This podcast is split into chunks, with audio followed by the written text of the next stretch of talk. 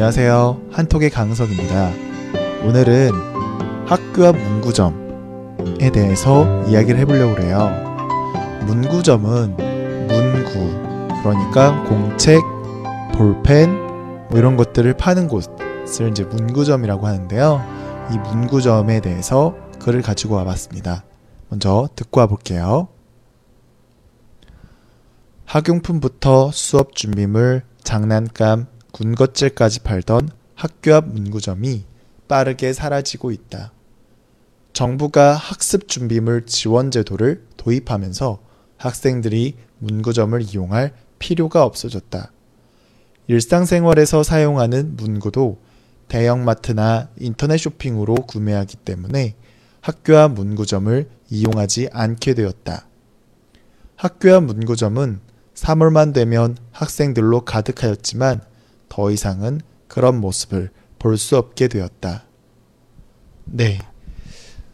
학교 앞에서 학용품, 수업 준비물 같은 것들을 팔던 문구점이 빠르게 사라지고 있다. 라는 그런 글이었어요. 네.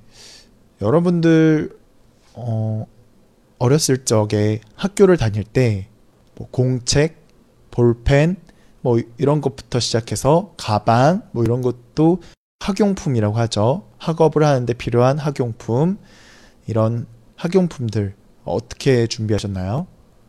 어, 저는 어렸을 적에 학, 학교 앞에서 많이 구매를 했던 것 같아요.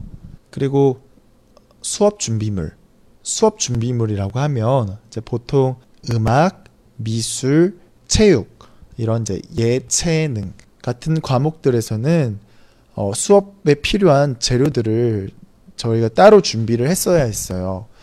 예를 들면 이제 음악 시간 같은 경우에는 어, 음악 시간에 이제 필요한 뭐 리코더, 리코더를 이제 많이 구매하라고 했었고요. 그리고 미술 시간에는 뭐 미술 용품, 예를 들면 뭐 도화지 혹은 뭐 색연필, 크레파스 뭐 이런 것들 혹은 뭐 다른 아, 다른 활동들도 많이 하니까요.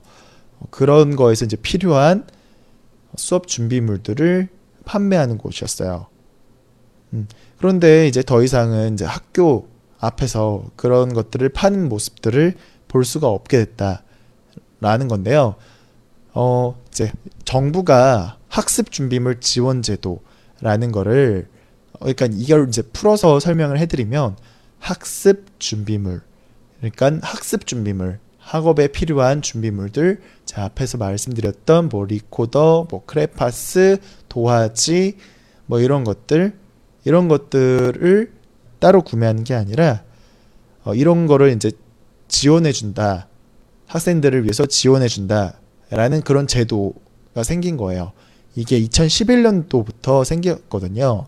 그래서 이제 그때부터 학생들이 따로 어, 문구점에서 개인적으로 구매하는 게 아니라 학교 차원에서 대량 구매를 통해서 한 번에 많은 양의 물건들을 구입해서 학생들한테 나눠주고 수업에 참여할 수 있게끔 그렇게 진행을 하게 됐어요.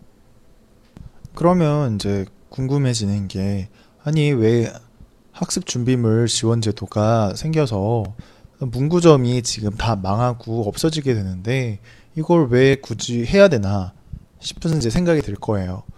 사실 이거는 이 제도가 생겨진 이유가 왜 그랬냐면 일단은 각 가정, 각 집마다 어, 이런 학습 준비물을 따로 구매하고 그러는 것들에 대한 부담을 줄이기 위해서 이런 제도가 이제 시작이 된 거고요. 그리고 이제 또 문제가 되는 게 뭐냐면 학습 준비물을 각각 따로 구매를 하게 되니까 어, 이거를 이제 이걸 이것마저 살 돈이 부족한 그런 사람들이 있는 거예요.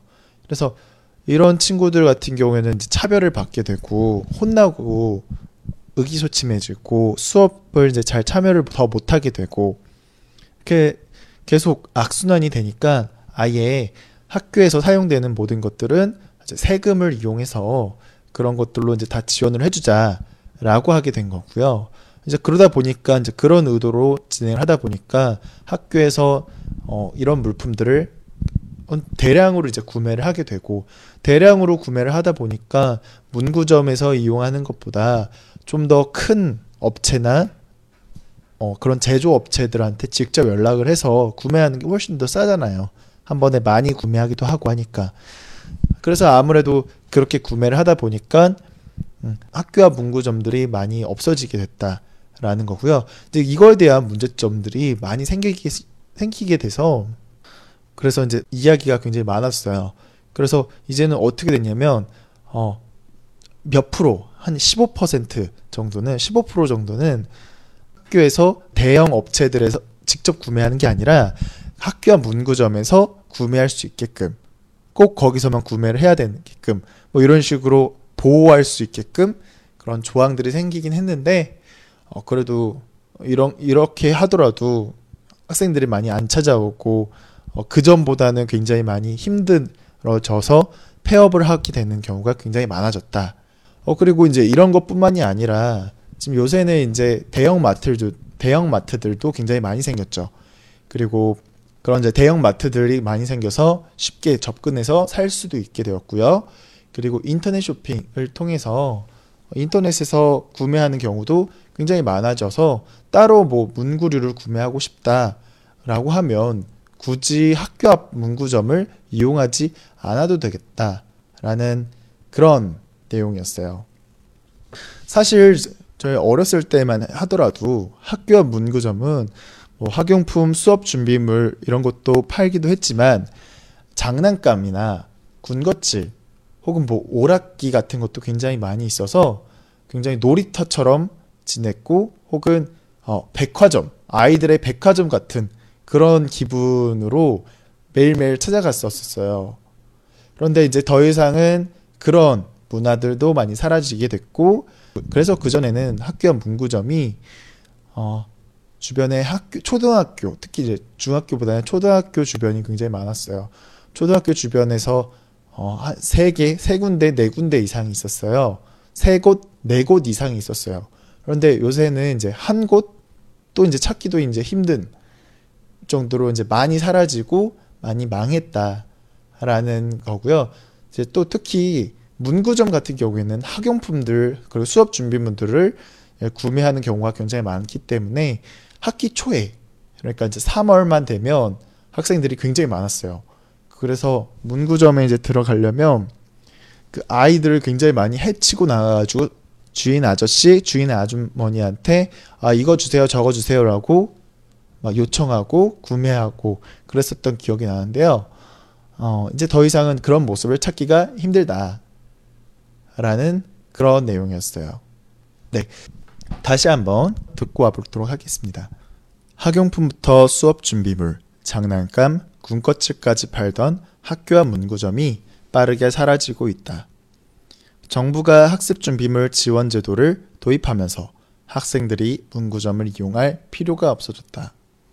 일상생활에서 사용하는 문구도 대형마트나 인터넷 쇼핑으로 구매하기 때문에 학교 앞 문구점을 이용하지 않게 되었다. 학교 앞 문구점은 3월만 되면 학생들로 가득하였지만 더 이상은 그런 모습을 볼 수 없게 되었다. 학용품부터 수업 준비물, 장난감, 군것질까지 팔던 학교 앞 문구점이 빠르게 사라지고 있다. 정부가 학습 준비물 지원 제도를 도입하면서 학생들이 문구점을 이용할 필요가 없어졌다. 일상생활에서 사용하는 문구도 대형마트나 인터넷 쇼핑으로 구매하기 때문에 학교 앞 문구점을 이용하지 않게 되었다. 학교 앞 문구점은 3월만 되면 학생들로 가득하였지만 더 이상은 그런 모습을 볼 수 없게 되었다. 네. 오늘은 문구점에 대한 이야기를 해봤어요. 문구점이 사라져 가는 거는 사실 이거를 뭐 막을 수 없는 그런 것 같아요. 막을 수 없는 것 같아요. 시대적인 그런 흐름이라고 할까요? 그런 것 같아요. 네. 이제 조금만 있으면 3월도 끝이 나는데요. 3월 마무리 잘 하시고요. 어, 이제 날씨도 조금씩 따뜻해지기 시작한다고 하는데, 오늘 비가 온다고 그래서 그런지 좀 날씨가 쌀쌀한 것 같네요. 네, 오늘 하루도 건강하게 잘 보내시고요. 저는 또 내일 찾아뵙도록 하겠습니다.